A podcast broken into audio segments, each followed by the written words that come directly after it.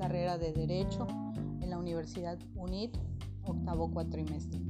El tema que voy a tratar es la aplicación de los escritos de suspensión en materia de amparo.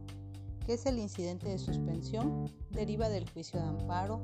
Se trabaja por cuerda separada al solicitarlo la parte quejosa al tramitar su demanda. Se fija fecha y hora para la celebración de la audiencia incidental y se solicita el informe previo a la autoridad responsable pero se concede o se niega la suspensión provisional para que se paralicen las cosas y se mantengan en el estado que actualmente se encuentran. La suspensión, de acuerdo al artículo 130 de la Ley de Amparo, se puede solicitar en cualquier etapa del juicio, hasta antes del dictado de la sentencia, y se ordena la apertura del incidente por duplicado. La autoridad está obligada a rendir su informe previo dentro de las 48 horas. De no hacerlo así, se tendrá por cierto el acto que se le reclama. La suspensión busca que no se ejecute el acto a través del juicio de garantías. Al concederse la suspensión, la autoridad no puede consumar el acto que se le reclama. El artículo 125 de la Ley de Amparo considera que la suspensión debe decretarse de oficio o a petición de parte. La suspensión de oficio se concede de acuerdo al artículo 126 cuando haya peligro de perder la vida, cuando existan ataques a la libertad fuera de procedimiento. Se considera en este caso la incomunicación, la deportación, destierro, la extradición, penas de muerte, azotes, tormentos, mutilación, todo esto de conformidad con el artículo 122 de la Constitución Política de los Estados Unidos Mexicanos. En este caso, si se ve afectado el interés que se persigue, se puede interponer el recurso de revisión ante el tribunal colegiado, remitiendo el original del expediente.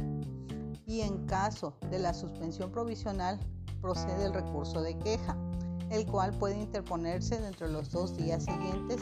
En este caso también se remite el original del incidente al tribunal colegiado. En este cuaderno solo se admiten las pruebas documentales y la de inspección, a veces la testimonial. La aplicación de los escritos de suspensión. Para solicitar la suspensión provisional se debe redactar un escrito el cual debe cumplir con determinados requisitos como lo señala el artículo 128 de la ley en comento. ¿Cuáles son? Es el contenido de datos generales de la causa, eh, incluyendo los datos del quejoso, los datos de la autoridad responsable, la solicitud de suspensión del acto reclamado, dejando claro en qué consiste el mismo y señalando que no se afecta el interés social ni contraviene disposiciones de orden público. El sustento normativo, el punto petitorio en el que se solicita al juzgador tener por presentado y solicitando la suspensión del acto reclamado, lugar, fecha y la firma. En caso que al concederse la suspensión cause daños y perjuicios a un tercero interesado, de considerarlo el juez de distrito fija una garantía, el cual también debe de cumplir algunos requisitos al momento de, de presentarlo.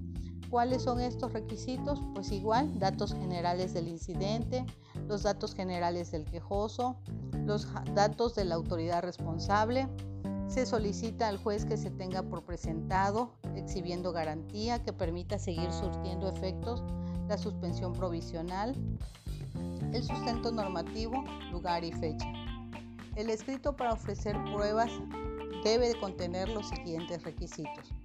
Identificación del juicio de amparo, número del cuaderno incidental, nombre del quejoso, órgano jurisdiccional al que se dirige, nombre del representante, los puntos petitorios, la enumeración precisa y clara de los fundamentos en que se realiza el ofrecimiento de pruebas. Eso sería todo hasta, hasta este momento. Gracias.